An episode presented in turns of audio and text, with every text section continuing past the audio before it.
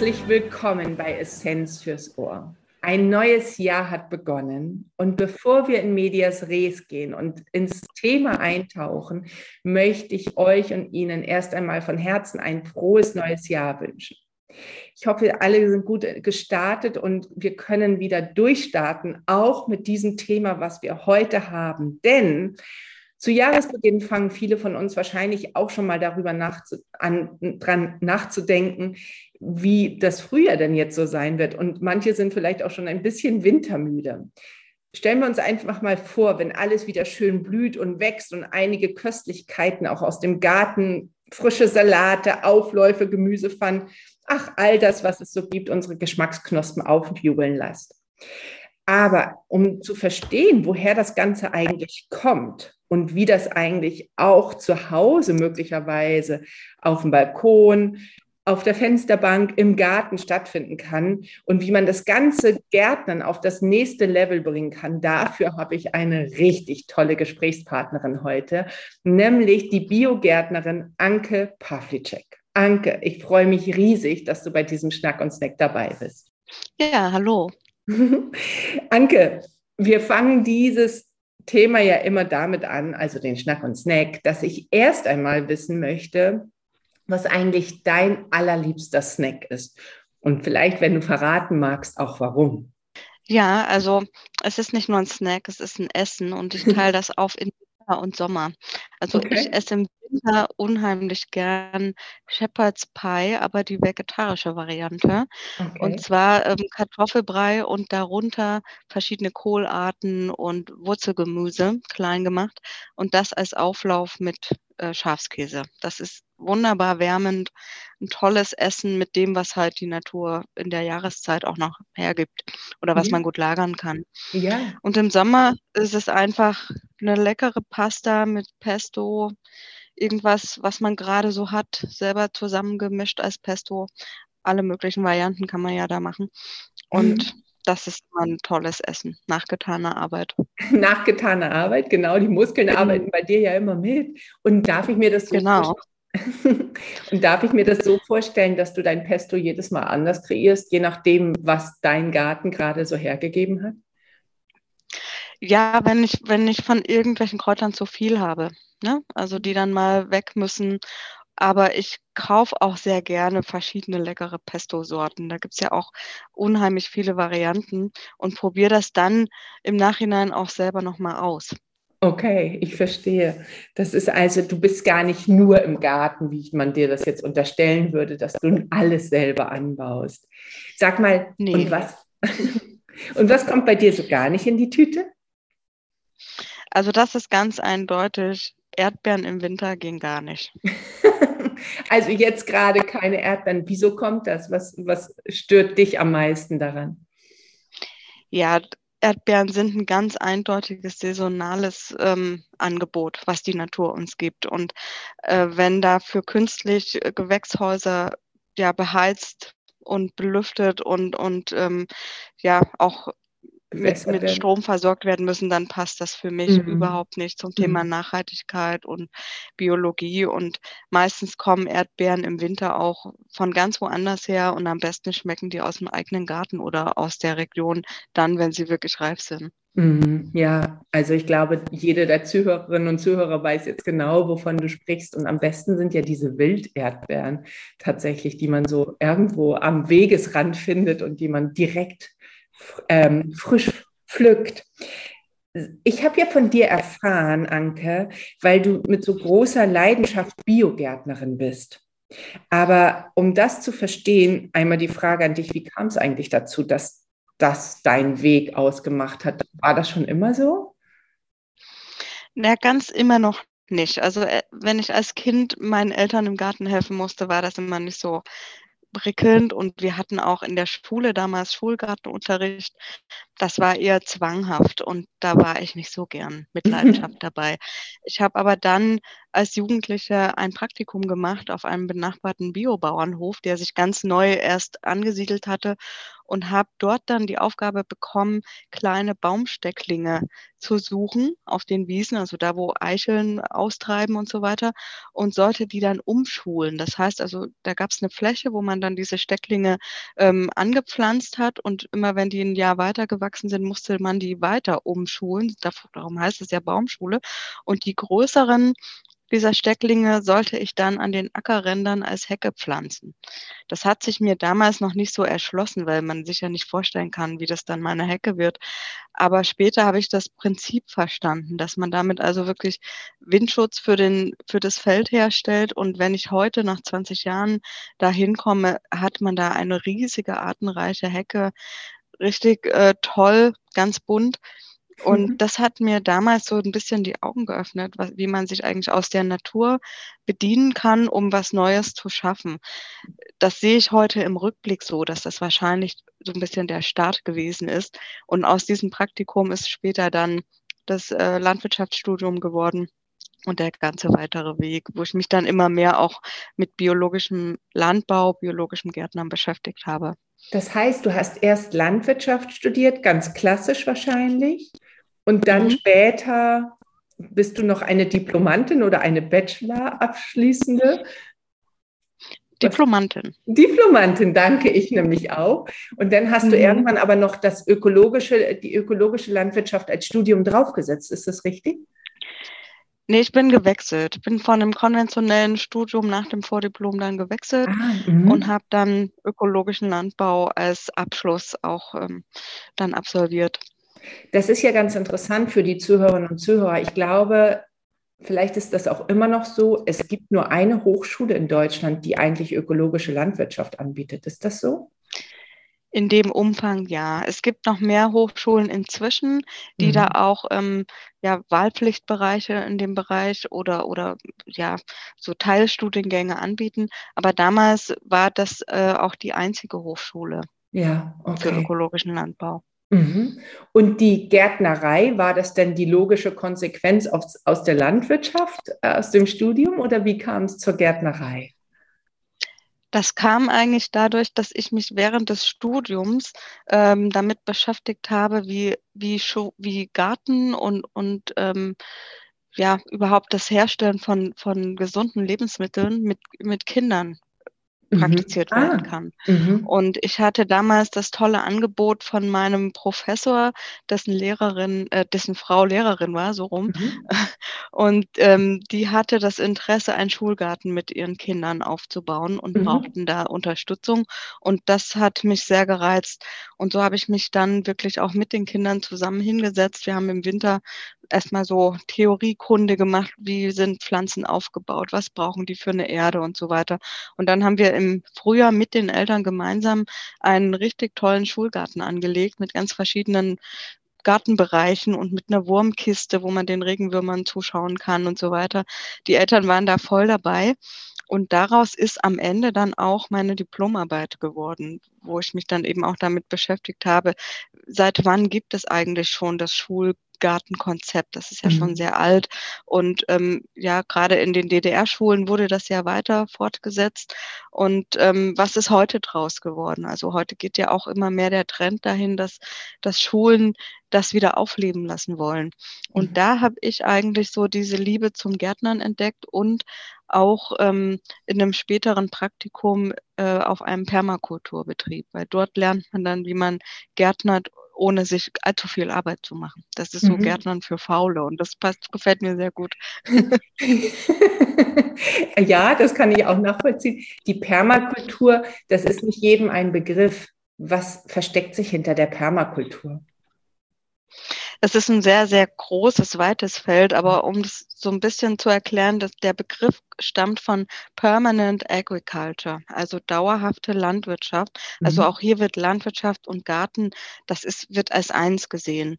Und man plant also nicht nur die nächste Saison voraus, sondern viele, viele weitere Jahre.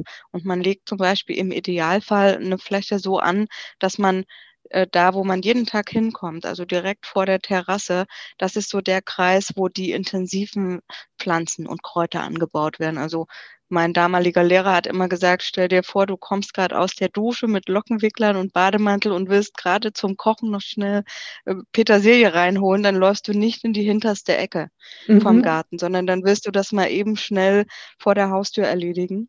Und ähm, Dinge, die eben extensiver sind, wie Obstbäume, wo man nicht jeden Tag hin muss, die sind weiter weg äh, gelagert. Das ist so ein Prinzip, dass man also mhm. in dieser Richtung denkt, wo muss ich oft hin, wo arbeite ich seltener. Und man arbeitet sehr viel mit äh, Bodenbedeckung, mit Mulchen und lässt die Natur arbeiten. Das ist dann eben Teamwork mit dem Garten und mit all den Mitarbeitern, ich sage jetzt mal Mitarbeitern unter der Decke, der Bodendecke, was die alles so für einen tun, oder? Ähm, heute bist du nicht mehr Studentin, heute arbeitest du auch nicht mehr in Schulgärten, sondern heute, wie sieht heute dein Arbeitsalltag so aus? Wie, was machst du so? Ja, ich bin seit ähm, knapp vier Jahren bei Alnatura in Darmstadt an der mhm. neuen Firmenzentrale beschäftigt. Und dort gibt es ein großes Außengelände, das so angelegt ist, dass ähm, dass man wie durch einen Park spazieren kann. Also es ist öffentlich für alle Menschen rund um Darmstadt und eben auch ein, ein, ein großes Gelände für alle Mitarbeitenden in der Alnatura-Zentrale. Und dieses Außengelände betreue ich und ähm, gemeinsam mit meinem Kollegen, wir sind also zwei Gärtner für etwa fünf Hektar Fläche insgesamt. Und das sind ganz verschiedene Gartenbereiche, angefangen von Beetanlagen rund ums Gebäude, die natürlich auch ähm, repräsentativ sein sollen, bis hin zu einer Streuobstwiese, Kräuterbeeten. Wir haben sogar einen kleinen Weingarten. Hey! Und habt ihr auch Tiere mit dabei, also so Besucher, tier, tierische Besucher sozusagen, die immer kommen? Hunde, Katzen, äh, Hasen, die sind auch mit dabei. Also Katzen haben wir nicht und da sind wir auch ganz froh. Wir sind ja so ein bisschen am Stadtrand von Darmstadt mhm. und die Katzen aus der benachbarten Siedlung bleiben zum Glück auf der anderen Straßenseite, denn wir haben Zauneidechsen auf der Fläche und die stehen Aha. unter Naturschutz, aber Katzen würden die sehr schnell dann natürlich auch jagen. Es kommen aber ganz viele Besucherinnen und Besucher mit ihren Hunden vorbei. Wirklich jeden Tag Leute, die, die ich jeden Tag sehe. Ist ja irre. Und ähm, zusammenfassend kann man ja jetzt schon fast erkennen, das, was du früher mal studiert hast, das ist ja auch Inbegriff von Alnatura heute, also landwirtschaftliche Produkte in Bioqualität herstellen. Aber eigentlich ist dein Weg in den Garten gekommen. Du könntest ja auch in der Zentrale arbeiten und nicht nur im Garten. Ja, aber äh, mit den Händen zu arbeiten und jeden Tag auch wirklich ein Ergebnis zu sehen, bevor man nach Hause geht, das hat schon auch was für sich. Und ich bin sehr dankbar, dass ich diese Aufgabe wahrnehmen darf bei Natura. Genau, denn im Vorgespräch hattest du mir schon verraten, du hast auch mal politisch gearbeitet und da sieht man manchmal weniger Ergebnisse, aber bei der Gartenarbeit ja tatsächlich schon. Jetzt haben wir Winter. Was macht ihr jetzt gerade im, im Garten und wie unterscheidet sich das vielleicht von der Sommerarbeit? Also der größte Unterschied ist, und für den sind wir sehr dankbar, dass wir jetzt nicht wässern müssen. Wir haben also ein Gelände, das äh, fast ausschließlich aus Sandboden besteht und wir mhm. mussten also gerade im letzten Sommer unheimlich viel unsere vielen jungen mhm. Bäume und so weiter begießen. Ähm, aber so typische Winterarbeiten, die wir jetzt auch gerade abgeschlossen haben, das äh, war der Obstbaumschnitt, mhm. die Bäume, die noch zu jung sind, äh, nochmal neu anbinden. Ne? Also alles so, so teilweise auch Reparaturarbeiten. Wir haben jetzt diese kalte Zeit genutzt und an unserem Teich das Schilfrohr geschnitten. Mhm. Denn dann fällt es auf, den, auf das zugefrorene Eis und man kann es dann gut vom Eis runterkehren, mhm. damit es eben nicht im Wasser versinkt und neu aussamt. Also wir schauen wirklich jeden Tag neu aufs Wetter und entscheiden, was, was gibt uns das Wetter heute her. Wir haben sehr viel Brombeeren, die vom Nachbargrundstück ähm, auf mhm. und zu uns rüber wuchern. Sowas schneidet man dann halt wirklich im Winter großflächig weg, mhm. dass man dann im Sommer nicht den großen Stress hat, da sich durch das Gestrüpp zu wühlen. Im Winter kommt man besser dran. Ja, und dann stehen eben auch Reparaturen an. Die Maschinen müssen mal alle wieder geölt und gewartet werden. Es ist auch sowas, es hat auch so eine Ruhe für sich, die man sich mhm. auch mal nehmen darf. Mhm. Ja, so wie in der Landwirtschaft ja auch. Die Zyklen, die immer wieder stattfinden. Und das ist ja auch, also ich bin ja ein großer Fan vom Älterwerden und Erfahrung sammeln. Und ich glaube, das gilt ja auch da rein, dass man eigentlich, je älter man wird, den Garten oder die Natur immer besser versteht, oder? Absolut. Aber ich merke auch immer wieder, dass ich glaube, bis zum Ende meiner Tätigkeit nicht auslernen werde. Mhm. Also jedes Jahr, ich bin jetzt, äh, habe jetzt die dritte Gartensaison hinter mir, jedes Jahr haben wir wieder neue Dinge entdeckt und äh, müssen auch mit neuen Herausforderungen klar werden, äh, klarkommen, so wie eben auch das Klima und die Witterung uns das vorgibt. Ähm, wir beobachten ganz genau, welche Pflanzen schaffen das gut an diesem Standort, welche sind vielleicht auch falsch gewählt worden und wir müssen das austauschen und probieren da auch vieles aus. Und ich bin dankbar dafür auch, dass wir diese Möglichkeit haben, dass mhm. es also kein starres Konzept ist, sondern dass wir natürlich auch anpassen können. Mhm. Und das ist ein ewiges Lernen. ja, und ein ewiges Lernen ist das wahrscheinlich auch für all äh, die Mitarbeiter, denn so wie ich gehört habe, dürfen oder müssen die sogar mitmachen. Ähm, beides. Also wir haben zwei Konzepte. Ja. Es gibt das eine, das ist ähm, tatsächlich ein Grundlagenprogramm, denn jeder Mitarbeitende bei Alnatura hier an der Zentrale ähm, absolviert erstmal ein, ein Online-Learning zum Thema Biolandbau, mhm. weil das ist ja nun mal auch die Grundlage von Alnatura. Alle Produkte sind biologisch hergestellt und erzeugt und ähm, um das praktisch noch zu unterfüttern, bieten wir auf dem Campus noch einige Praxismodule an.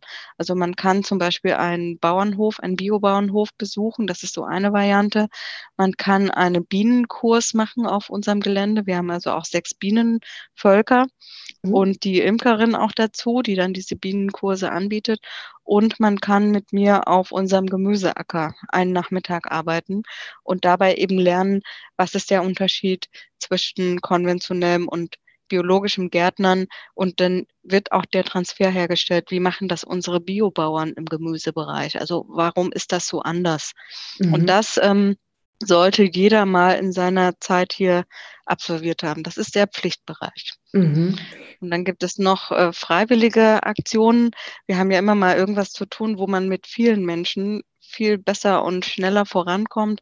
Äh, beispielsweise haben wir letztes Jahr äh, Nistkästen gemeinsam gebaut. 25 Nistkästen, die wir dann auch in die Bäume gehängt haben. 14 davon waren dieses Jahr auch schon bewohnt. Also war schon ein guter Erfolg für mehr Artenreichtum. Das schafft ja auch eine Verbindung mhm. von den Mitarbeitenden. Wenn die dann übers Gelände gehen und schauen, hier guck mal, den Nistkasten haben wir gebaut, mal gucken, ob da ein Vogel eingezogen ist und so. Mhm. Ähm, wir haben jedes Jahr im Mai die Ackerpflanzwoche. Wir müssen also einen halben Hektar Gemüseacker gemeinsam bepflanzen mit etwa 18.000 Jungpflanzen, damit wir dann diesen Acker parzellenweise verpachten können über die Saison. Und das würden wir zu zweit als Gärtner nicht innerhalb von einer Woche schaffen. Da holen wir uns immer Hilfe und viele helfen da freiwillig während der Arbeitszeit mit und ähm, finden dann auch immer, dass es sie unheimlich angenehm mal aus ihrem Büroalltag rausgerissen hat. Ja, und solche Aktionen, wo wir freiwillig die Leute dazu rufen, gibt es noch einige andere.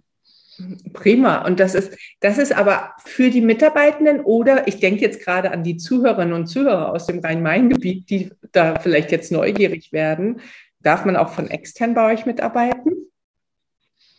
Ähm, in dem Sinne nicht. Man darf sich aber zum Beispiel für eine dieser Ackerparzellen anmelden. Ah, ja. Das läuft dann über die Ackerhelden also www.ackerhelden.de. Das ist ein Unternehmen aus Essen. Die haben verschiedene Standorte in Deutschland und mit denen kooperieren wir und über die läuft dann auch ähm, ja, die Werbung und die Anmeldung für so eine Parzelle. Das kann ja. man versuchen. Die waren bis jetzt aber immer ausgebucht. Ja, genau. Ich kenne die Ackerhelden nämlich auch und die sind hervorragend.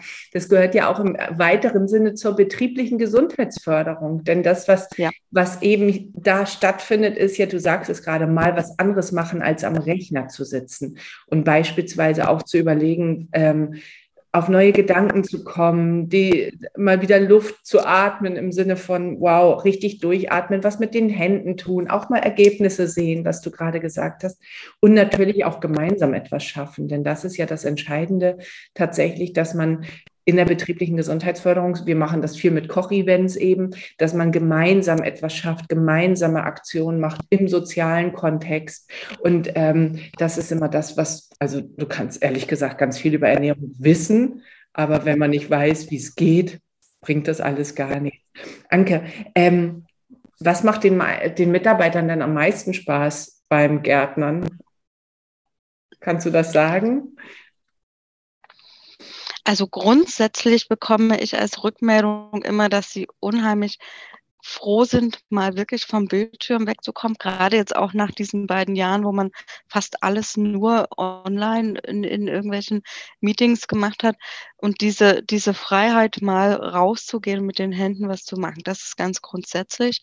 Und ähm, das, das Größte ist eigentlich immer dieses Staunen, was allein das bewirkt, wenn wir unseren Boden mulchen. Das heißt, wenn wir ihn abdecken, beispielsweise mit Grasschnitt, ähm, wie sich die Erde unter so einer Mulchschicht anfühlt. Und ich lasse sie dann immer vergleichen mit einem Stück, der das nicht gemulcht ist und wie heiß und trocken dort die Erde ist. Also dieses Anfassen können, dieses Fühlen können, was allein so eine Schutzschicht auf dem Boden bewirkt, das hat bis jetzt in jedem der Workshops, die ich letzten Sommer gegeben habe, immer äh, unheimliche Be äh, Begeisterung hervorgerufen. Mhm. Und die meisten sagen, das probiere ich zu Hause auch mal aus.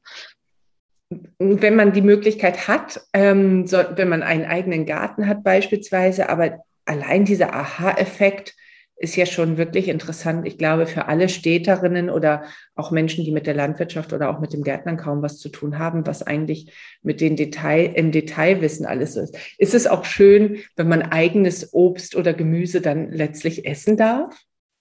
Ja, natürlich. Natürlich, das schmeckt viel besser. Und sich auch zu überlegen, was mache ich denn jetzt mit einer gelben Beete, mhm. die man so im Laden vielleicht noch nie zu kaufen bekommen hat. Mhm. Und so nach Rezepten zu gucken, wie kann man die jetzt gut verarbeiten, und so weiter. Das ist mhm. auch ganz spannend. Ja, und das ist ja wirklich toll. Also es gibt da so viele tolle ähm, Webseiten mittlerweile, wo man sagt, ah, äh, Kochen mit außergewöhnlichen Zutaten oder wo vielleicht auch mal etwas nicht die Handelsklasse 1a hatte, was nur noch hübsch ist, sondern tatsächlich auch mal außergewöhnlich aussieht und was in den normalen Handel ja gar nicht kommen würde. Und was sind so die, die häufigsten Fragen der Mitarbeiterinnen? Es gibt eine Frage, die in jedem Workshop, also es waren acht Workshops im letzten Sommer, die mhm. wirklich in jeden Workshop kam, mhm. nämlich immer dann, wenn wir uns damit beschäftigt haben, wie, was machen die Biobauern anders? Also, dass sie Fruchtfolgen einsetzen, um eben keine synthetischen Düngemittel zu benutzen und so weiter.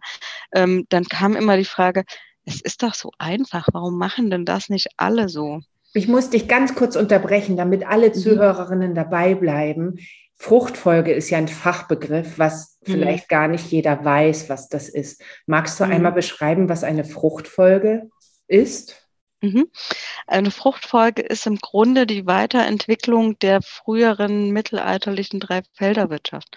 Also die Bauern haben das damals schon verstanden, dass man dem Boden auch eine Saison lang Ruhe geben muss. Die haben also das, ihren Acker in drei Teile geteilt, auf zwei Teilen wurde angebaut, Getreide, was auch immer, und der dritte wurde in Ruhe gelassen, beziehungsweise als Weidefläche bereitgestellt. Und die heutige Fruchtfolge im biologischen Landbau funktioniert ganz ähnlich, dass man also ähm, immer einen Teil auch mit Pflanzen bestückt, die dem Boden auch wieder Fruchtbarkeit zurückgeben.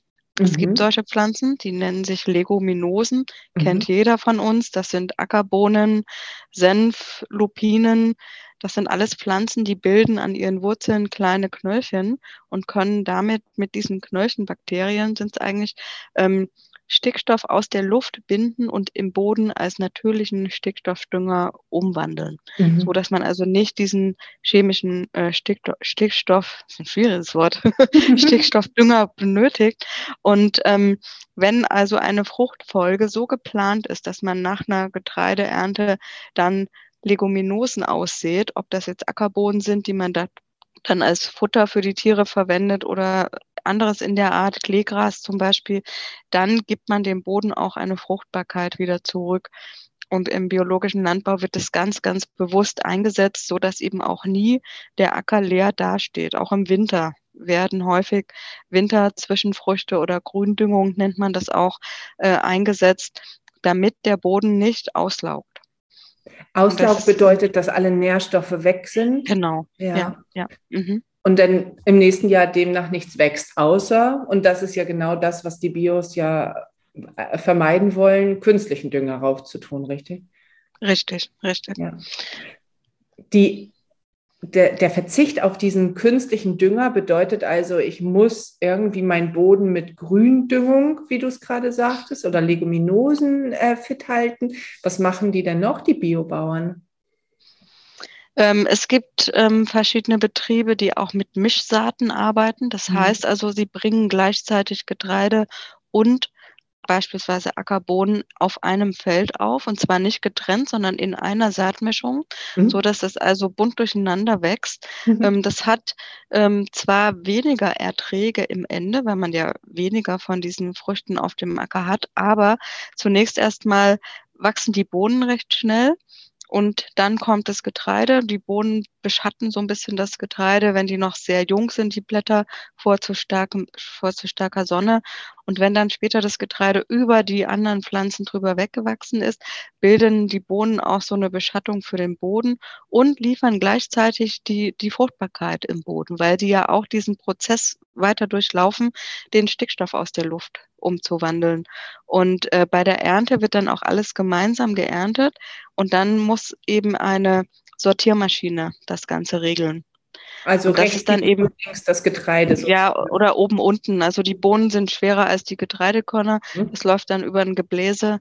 Ähm, das sind eben andere Anschaffungen, die man dann machen muss und andere Planungen auch, wie man so ein Feld bestellt.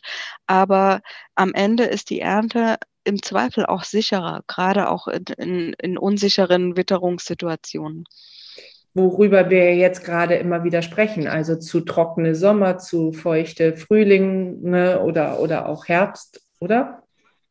Ja, oder eben auch so, ähm, dass Boden weggeschwemmt wird. Das kann dann eben dadurch, wenn der Boden besser durchwurzelt ist mit verschiedenen Pflanzenarten, ähm, kann das weniger passieren. Ja, ich glaube, dieses große Problem hatten wir mal in Nordostdeutschland, also in Mecklenburg in großem Maßstabe. Ich glaube, 2015 oder 16 war das, wo riesige Oberflächen an wertvollem Boden einfach da weggeweht sind, weil die nicht mehr gehalten worden sind. Ähm, das, das sind ja schon Momente, wo man sagt, oh, hätte das nicht auch vermieden werden können? Und du sagst gerade, mit Durchwurzelung ginge das. Diese, mhm. diese Fruchtfolgen setzt ihr die auch im Garten ein? Beachtet ihr die auch? Also in unserem Fall nicht, weil die Ackerhelden geben den Pflanzplan vor, die beachten aber dann auch eine, eine gewisse Fruchtfolge in dem Sinne, dass die Reihenfolge geändert wird und das auch, äh, was auch noch wichtig ist, ähm, gute und, und schlechte Pflanzennachbarn beachtet werden. Also Pflanzen können auch gute Nachbarn sein oder sich nicht so mögen. Ehrlich? Und das äh, wird im Pflanzplan mit beachtet. Was, was äh, gib mal ein Beispiel, wer mag sich und wer mag sich nicht? Also ähm, was ich gar nicht mag, fange ich mal damit an, sind Kartoffeln und Tomaten. Also ah. Kartoffeln ah. und Tomaten sollte man möglichst niemals nebeneinander auf einem Stück Beet stellen, weil einfach ähm, die, die Tomaten sind recht anfällig für diese Krautfäule wenn es mhm. feucht wird, wenn es regnet. Und ähm, diese, diese Pilzsporen können dann auf die Kartoffeln übergehen. Also die mögen auch sehr gern die Kartoffelblätter. Und ähm, das ist dann eben nicht so günstig. Was ich, ich habe mir das auch mal aufgeschrieben, weil da gibt es unendliche Varianten, die findet mhm. man auch im Internet. Wenn man angibt, äh, gute Pflanznachbarn, schlechte Pflanznachbarn, mhm. findet man ganz, ganz viele Hinweise.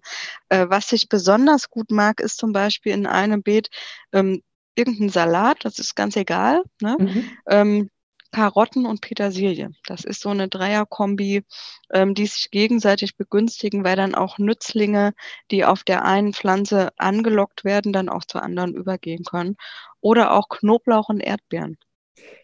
Davon habe ich schon an, mal gehört und ich finde das so irre, weil wenn man Knoblauch und Erdbeeren hört, dann kann ich, ich finde einfach kein Gericht, in dem das zusammenpasst, diese zwei Geschmacksrichtungen. Deswegen denke ich mal, wieso äh, mögen die sich denn auf dem Acker? Aber das liegt auch wieder an den äh, Schädlingen. Ja, de, ja, genau. Der Knoblauch stößt halt bestimmte ätherische ähm, Öle aus, die die Schädlinge vertreibt. Und deswegen mhm. gehen die dann auch nicht an die Erdbeeren. Mhm. Und man hat auch zu verschiedenen Zeiten eine Ernte. Also Salat erntet man ja anders äh, zu einer anderen Zeit als Karotten, so dass auch immer irgendwas gerade da ist. Okay, also das ist ja ganz, ganz interessant. Und dieses Wissen, das ist wahrscheinlich, wenn ich jetzt an meine Zuhörerinnen und Zuhörer denke, äh, trifft wahrscheinlich auf ganz nährhaften Boden auch, oder weil die, ähm, weil ich, ich vermute mal, dass wir, die wir hier zuhören und ich ja auch mit gespannten Ohren, sehr, sehr unterschiedlich gut selber beim Gärtnern sind. Jetzt haben wir da welche, in die Kategorie gehöre ich, totale Anfängerin, weil ich von mir behaupte, ich habe keinen grünen Daumen und äh, habe auch wenig Vorstellung, weil bei mir hat es tatsächlich zu Hause immer die Oma gemacht im Garten. Und ich war Nutznießerin und habe auch immer schon gerne gegessen und später auch meine Mama, aber äh, das war irgendwie dann vorbei, das Wissen rein in die Stadt. Und so erkläre ich mir das heute, dass ich dieses Wissen einfach nicht übernommen habe. Aber es gibt wahrscheinlich einige von mir, von der Kategorie mit ähm, wenig Wissen über die, die sagen, okay, ich habe einen Balkon und da wächst schon ein bisschen was und ich habe auch möglicherweise hier bei den Zuhörerinnen und Zuhörern richtige Gärtnerinnen. Wenn du jetzt mal, ähm, fangen wir mal bei mir an, wenn du Menschen wie mir einen Tipp geben wolltest, was ist der erste grüne Daumentipp sozusagen? Also gerade wenn man jetzt nur wenig Platz hat, mhm. nur einen Vorgarten oder nur einen Balkon oder sowas, ne, dann ähm, ist es immer gut, mit Kräutern anzufangen. Mhm. Ja, ähm, viele fangen mit Tomaten an und das äh, stellt sich dann als sehr herausfordernd äh, heraus, weil Tomaten sind schon so ein bisschen so Divas unter den Pflanzen. Die brauchen schon sehr viel Zuwendung. Man muss sie dauernd ausgeizen und immer wieder hochbinden und so weiter. Also es ist für Anfänger nicht so gut geeignet, auch wenn die Ernte lecker ist. Mhm. Ähm, aber wenn man jetzt beispielsweise so ein kleines Hochbeet aufbaut, man kann auch eine alte Obstkiste nehmen und die mhm. mit ähm, Folie ausschlagen. Sowas geht auch, ja. Das muss jetzt kein teures ähm, Gestell aus dem Gartenmarkt sein. Dann kann man äh, schon mal anfangen, die mit ähm, Kräutern zu bepflanzen. Die muss man auch nicht erstmal säen. Das ist auch zu, braucht viel Geduld, ja, gerade mhm. zum Beginn. Und wenn man da dazwischen noch eine Reihe Radieschen sieht, sieht was schnell kommt, ähm, dann hat man schon mal so einen kleinen Erfolg. Ich wollte gerade sagen, mal, der ja. Erfolg stellt sich dann ein. Ich, mhm. freue mich jetzt schon, wenn ich das mal mache, wenn da so allmählich was kommt. Ja. Mhm. Auch Kartoffeln sind ganz dankbar. Kann man ja. tatsächlich auch auf dem Balkon ausprobieren. Oh, interessant. Okay, also die kleine Shoppingliste für den, ähm, für den äh, äh, Jahresstart. Mhm. Und was ich auf, ich habe zu Hause tatsächlich auch nur einen Balkon. Mhm. Ja, also ähm, ich lebe ja nun auch im, im eher städtischen Rhein-Main-Gebiet und tobe mich auf dem Naturgarten aus. Zu Hause habe ich einen Balkon. Ich habe mir einen kleinen Mini-Teich angelegt in so einer Wanne und habe da Wasserminze und Brunnenkresse drin. Das ist auch immer ganz lecker. Ja. Für einen Tee oder für einen Salat. Ja, mhm. ist interessant. Also einen kleinen Miniteich auf einem Balkon. Hast du einen Südbalkon oder einen Westbalkon oder einen Nordbalkon? Weil ich mm, glaube, das nee. spielt ja auch immer noch eine Rolle, oder? Mm, Südost ist es bei mir. Mhm. Mhm. Also es wird auch warm. Es wird warm, aber die Sonne ist auch relativ schnell weg. Okay. Denn ähm, das spielt doch, glaube ich, auch noch eine Rolle. Ich habe hier also so ein Südbalkon, dass man im Sommer gar nicht draußen sitzen kann, weil es viel zu heiß wird. Und ich auch manchmal denke, müssen dann die Pflanzen eigentlich alle auch mit rein, wenn man das selber kaum noch aushält, dass man sagt, die Pflanzen die, denen ist das, wird das auch zu heiß? Es gibt Pflanzen, die brauchen wirklich eine Beschattung tatsächlich, mhm. weil die Sonneneinstrahlung so stark ist. Ähm, Pflanzen, die das dankbar annehmen, sind zum Beispiel, ist zum Beispiel wilder Wein. Die können das gut verkraften. Wein braucht ja viel, viel Sonne. Ja. Damit kann man sich auch so eine kleine schattige Seitenwand pflanzen oder so. Ja. Ach ja, das, ist eine, mhm. das sind ja nochmal ganz andere Ideen. Und wenn man nicht mal einen Balkon zur Verfügung hat, sondern eine ähm, Fensterbank, was würdest du dort empfehlen zu tun? Ja gut, dann würde ich tatsächlich mit Kräutern arbeiten, weil alles andere, was zu groß wächst und in der Wohnung dann zu viel Platz einnimmt, das ist dann auch eine Herausforderung. Oder man sucht sich dann so einen ähm, so einen Mietgarten mhm, irgendwo ja. in der Region. Ja, ja. Also auch hier in Hamburg und um Hamburg herum sind einige Biobauernhöfe und einige, die das anbieten. Das weiß ich wohl und ähm, kenne auch Leute, die mit großem, mit großer Freude, so wie du das äh, beschrieben hast, dabei sind, weil das eben der Kontrast zum Alltag ist. Wenn wir jetzt nochmal zu den Divas unter den Pflanzen zurückkommen, also die Tomaten, das fand ich ganz interessant, was du gerade sagtest über die Tomaten, weil das ist auch das, die brauchen wirklich viel Aufmerksamkeit, oder? Ja, und die brauchen auch viel Wasser ja. zusätzlich. Also auch wenn man nur einen Balkon hat oder eben in einem kleinen Garten, ähm, da muss man gut wässern. Mhm. Und ähm, ich habe das jetzt im letzten Sommer, ich hatte Tomaten auf meinem Balkon und habe dann äh, gerade als das Wasser so knapp wurde, dann eben wirklich in der Dusche, in der Gießkanne, also in der die Gießkanne in der Dusche stehen gehabt und das Wasser da drin gesammelt, bis es warm wurde, was man sonst so weglaufen lässt. Ja. Oder äh, im Waschbecken immer eine Schüssel stehen gehabt. Und wenn man nur so Gemüse oder so abwäscht, läuft das Wasser sonst auch weg. Das ist ja wirklich immer noch gut. Und das habe ich gesammelt. Das erfordert ein bisschen Management und da müssen die Familienmitglieder auch mitziehen. Mhm. Die stören sich dann manchmal dran, wenn die Gießkanne in der Dusche steht. Aber das ist, äh, das ist schon ganz hilfreich, weil ja. mir tut es in der Seele weh, wenn man dann so viel äh, Wasser aus dem Wasserhahn nur auf diese Tomaten schütten muss. Ne? Es ist schon so, ja. Also das ist schon intensiv, was der Wasser, was den Wasserverbrauch angeht. Und ähm, Interessanterweise, du hast das eben immer so angedeutet. Also es gibt ja auch im Garten dann eben die Schädlinge, so wie wir das auf den großen Äckern finden, finden wir die ja auch im Garten. Und ähm, eines der, ich glaube, nervigsten für die Gärtnerinnen, die ich kenne, auch Biogärtnerinnen, die ich kenne, sind Schnecken im Salat. Ist das so? Auch für dich? Du nix schon? Ja. Ähm, ich habe gar keine Erfahrungen mit Schnecken jetzt am Alnatura Campus, weil es einfach so trocken ist und durch den Sandboden haben wir schlicht keine Schnecken. Mhm. Wir haben aber im Umkehrschluss auch keine Regenwürmer, die wir dringend bräuchten. Mhm. Also das eine ist so rum, das andere ist eben eher negativ.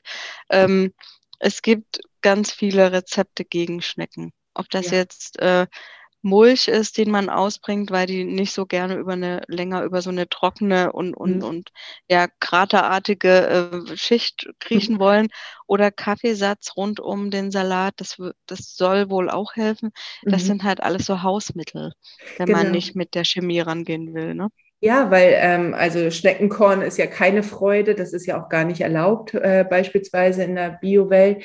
Und das, was die Biobäuerin macht, ist ähm, den Trick des Windes. Sie hat die Salatblätter, äh, Salatfelder ähm, so aufgereiht, dass da immer ein Wind durchgeht. Und Schnecken mögen es eigentlich lauschig, mauschig. Und sie hat es halt so aufgereiht, dass sie sagte, ähm, es sind halt immer ähm, es sind immer, es geht immer ein Wind dadurch, sodass die Schnecken dann sagen, nee, hier ist es mir zu ungemütlich, hier gehe ich ähm, weil ansonsten, das war im Salzburger Land und da regnet es auch viel und der, die Böden sind eigentlich sehr schön saftig und sehr gut.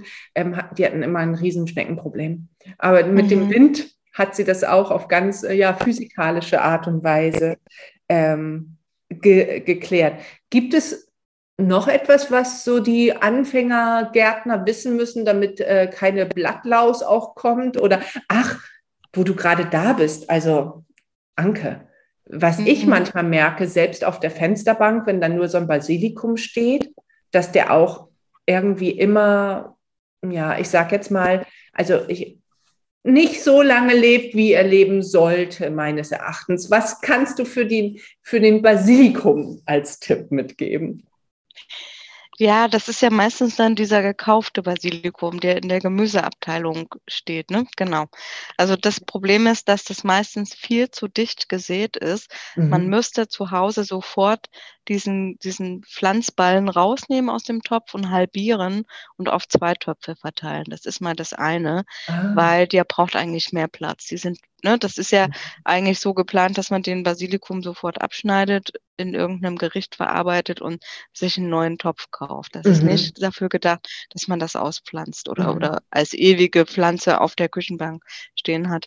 Ähm, und bei diesem, bei dieser Sache kann man gleich die Erde austauschen, weil diese, diese Läuse, die da manchmal dran sind, ich kenne das auch, die mhm. kommen aus der Erde. Mhm. Die stecken ah. da schon drin, die kauft man quasi mit, mit. unbewusst. Ja.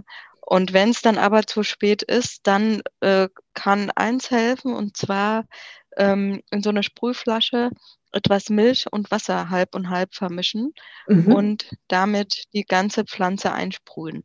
Und in der Milch, die sind ähm, Fett, die Fettsäuren in der Milch, die lassen diese, diese Läuse ersticken. Weil das sind ja Tiere, die über die Haut atmen. Und wenn sie dann mit diesem Milchfett überzogen sind, können die nicht mehr atmen und sterben ab. Ganz einfach, hört sich ein bisschen gruselig an, aber es hilft.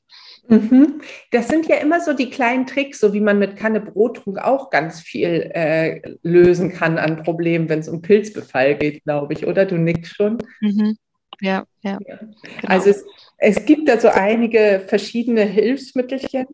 Ähm, wenn wir nicht düngen wollen im Garten, also im, auf Balkonien, im Garten mit, äh, ich sage jetzt mal, synthetischen Dünger, was hilft uns da? Äh, wir können ja keine Fruchtfolge anfangen zu, tun, äh, zu machen.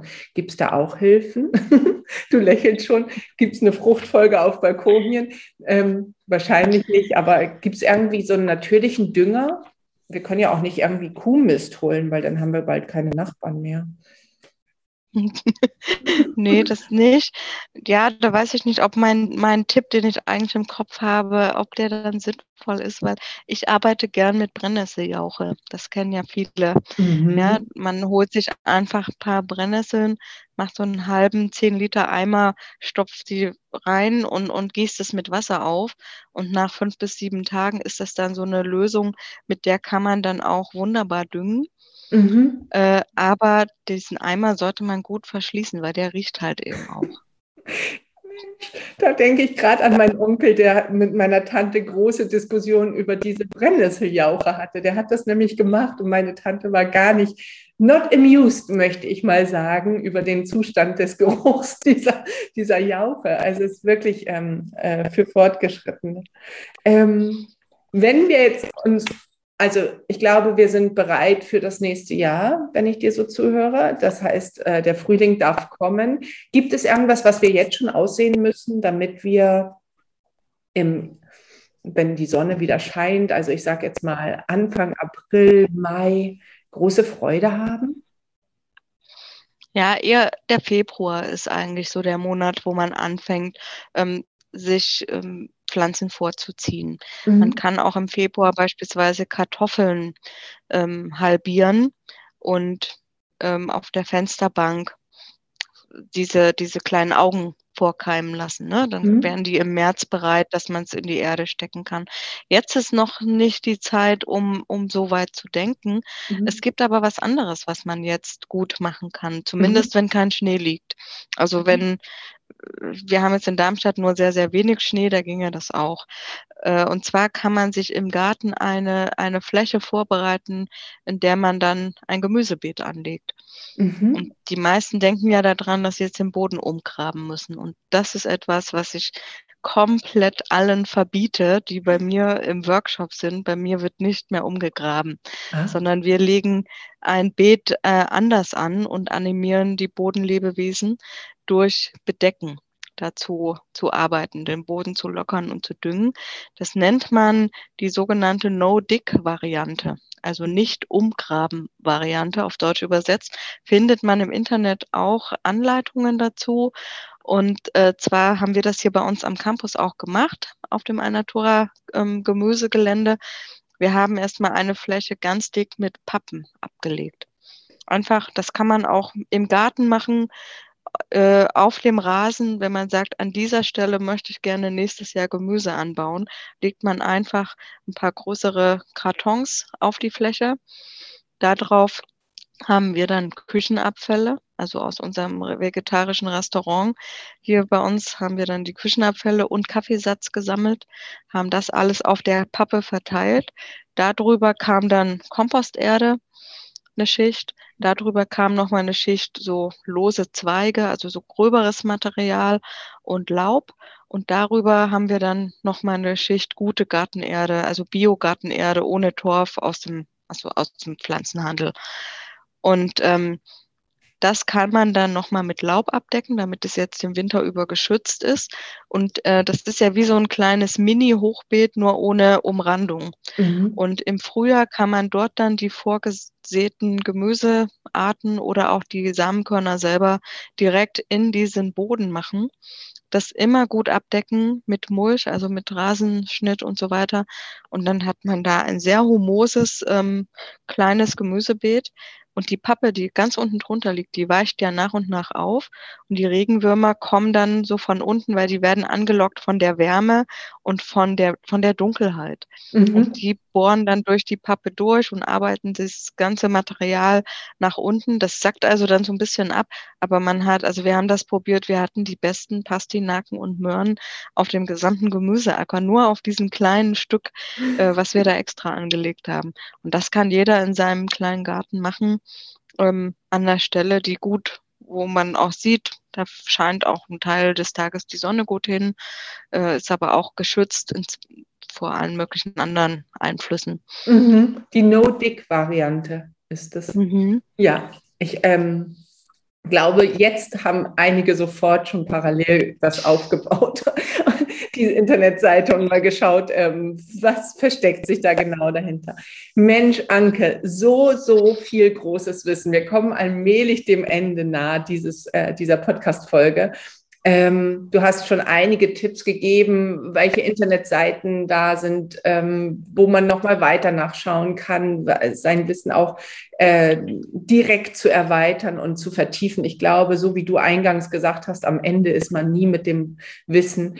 Wenn wir jetzt, ähm, wenn du jetzt eine Fake News aus dem aus, de, aus deinem Alltag sozusagen irgendwie rund ums Gärtnern auflösen wolltest, welche Fake News wäre das? Ähm, ja, da gibt es tatsächlich immer diesen Glauben, dass man im biologischen Gärtnern mehr Arbeit hat. Und das stimmt definitiv nicht, wenn man das eben klug angeht. Gerade eben äh, auch, wie ich das äh, schon erzählt habe, mit diesem Mulchen, man spart sich viel Arbeit. Äh, Unkraut zu zupfen oder zu gießen kann man äh, deutlich reduzieren. Muss man nicht mehr so oft äh, pro Woche machen, weil einfach ähm, durch den Mulch das, der Unkrautdruck nicht mehr so stark ist und das Wasser mehr im Boden gehalten wird. Mhm. Leuchtet schon ein. Ne? Ist jetzt, das Mulchen ist ja wie eine Decke. Du hast vorhin Gras mhm. als Mulch genannt. Ähm, Gibt es auch andere Materialien zum Mulchen? Ja, man kann ähm, klein gehäckselten Strauchschnitt nehmen. Also manch, es gibt ja so Haushaltshäcksler, mhm. die so kleinere Mengen auch verarbeiten können. Man kann auch Laub nehmen. Gerade im Herbst empfehle ich jedem, nicht das Laub in die ähm, Kompostierungsanlage zu fahren, sondern lieber auf der eigenen Fläche zu verwenden für die Beete oder auch unter den Bäumen. Ähm, man sollte da nur aufpassen, dass man nicht so viel Eichenlaub und Nusslaub hat hat, weil das ähm, enthält viel Gerbsäure und versauert den Boden. Also das sollte man dann etwas mischen. Mhm. Und man kann auch ähm, Holzhackschnitzel nehmen, die gibt es ähm, auch an Kompostierungsanlagen. Das hat dann auch einen dekorativen Effekt. Äh, was ich nicht empfehle, ist dieser klassische Rindenmulch. Also gerade im Gartenmarkt gibt es die Säcke, da steht Rindenmulch drauf. Das enthält sehr viel Rinde von Nadelbäumen.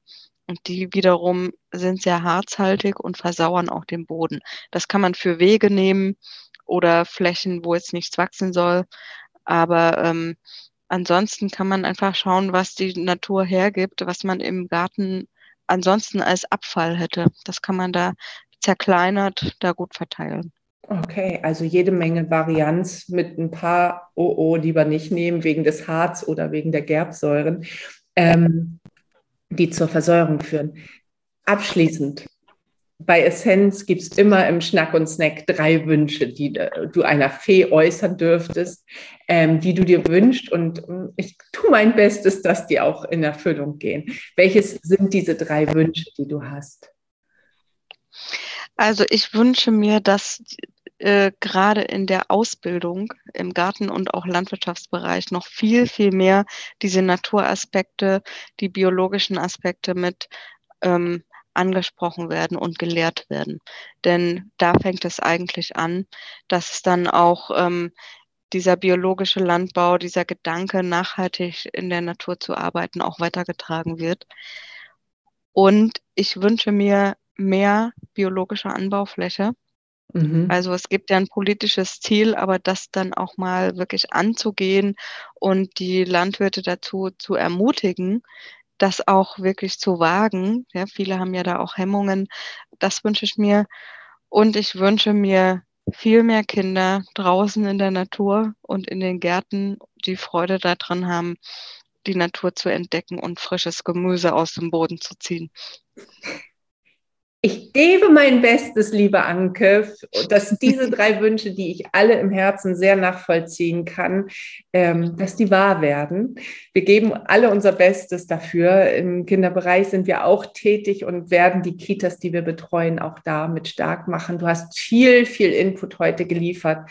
Mensch, ich danke dir so sehr und wahrscheinlich im Namen vieler Zuhörerinnen und Zuhörer, die jetzt schon die Handschuhe anhaben und rein in den Garten gehen, sage ich danke, danke und ähm, wünsche auch dir ein sehr, sehr glückliches, frohes und vor allen Dingen grünes und sonniges, äh, blumiges neues Jahr. Danke dir.